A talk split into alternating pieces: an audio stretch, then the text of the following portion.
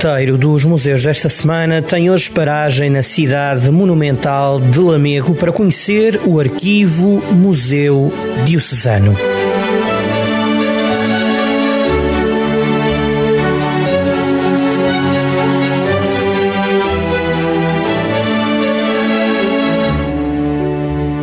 Casa Arquivo Museu Diocesano de Lamego foi inaugurada em 2008 num edifício conhecido como a Casa do Poço. Os serviços diocesanos começaram a funcionar no espaço em 1911. Nessa altura foram alugadas algumas divisões do edifício para servir como casa de habitação para o bispo e alojamento para os seminaristas, como explica o padre João Carlos, responsável pelo museu. A partir dessa altura, aqui foram alugados alguns espaços para servirem de casa casa de habitação para o Sr. Bispo e também de alojamento para os seminaristas que não cabiam aqui todos, mas que aqui tinham aulas e depois ficavam alojados em casas particulares, como foi o caso, nomeadamente, de Miguel Torga, que aqui estudou eh, no início dos anos 20 e que eh, aqui tinha aulas e depois ficava alojado aqui numa casa bem perto da Casa das Brolhas. O percurso pelo museu começa na sala que acolhe as exposições temporárias, onde se encontram uma mostra de escultura de Virgílio Guedes. Neste momento temos uma exposição de escultura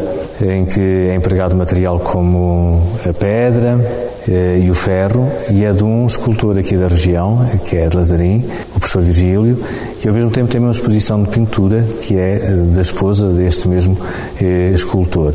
A preocupação desta sala, digamos assim, é quase ser uma espécie de átrio dos gentios, como gostava de chamar o Papa Bento XVI, e que o átrio dos gentios era, ao fim e ao cabo, o espaço onde as pessoas, independentemente da sua religião, se podiam encontrar no templo.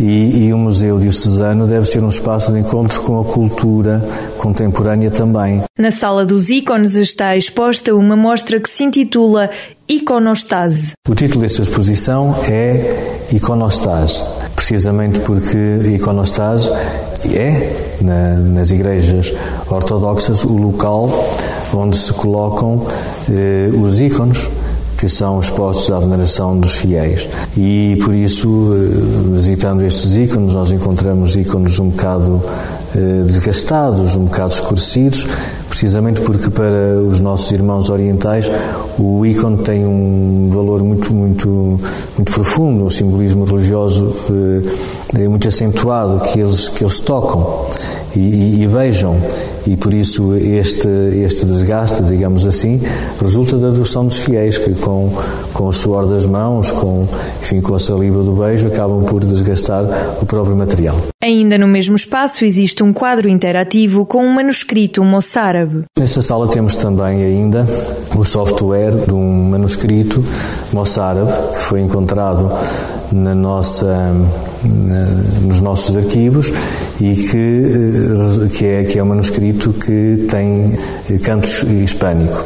Este manuscrito foi estudado por, pela Universidade de Bristol, eh, em Inglaterra, e, foi criado um software eh, que nos fala deste, destes fragmentos, que já, já existem muito poucos na Península Ibérica, e que, e que, enfim, que nos recordam esta vida dos cristãos num tempo em que a Península Ibérica era maioritariamente ocupada pelos muçulmanos. Oração e Misericórdia é a exposição que se encontra na última sala, onde estão expostas peças de escultura, pintura, paramentaria e orivesaria. Esta é exposição, que é uma exposição semi-permanente, embora vão mudando algumas peças, e pretende ser uma espécie de, de pedagogia para entendermos eh, a liturgia da Igreja. No primeiro nódulo nós temos revestidos de Cristo, temos os paramentos, as casulas, as dalmáticas, as mitras, as estolas que são usadas pelos ministros que celebram eh, a liturgia da Igreja, os bispos, os diáconos, os,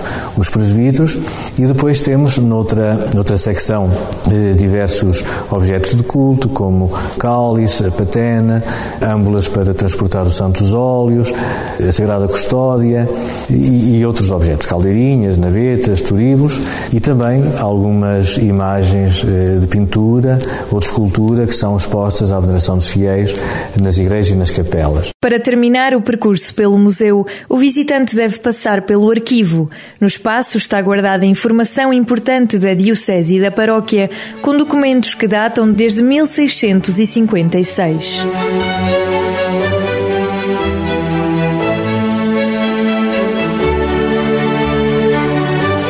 Rota dos Museus, às segundas-feiras, na Rádio Jornal do Centro, com repetição nas manhãs de fim de semana e sempre no digital em jornaldocentro.pt.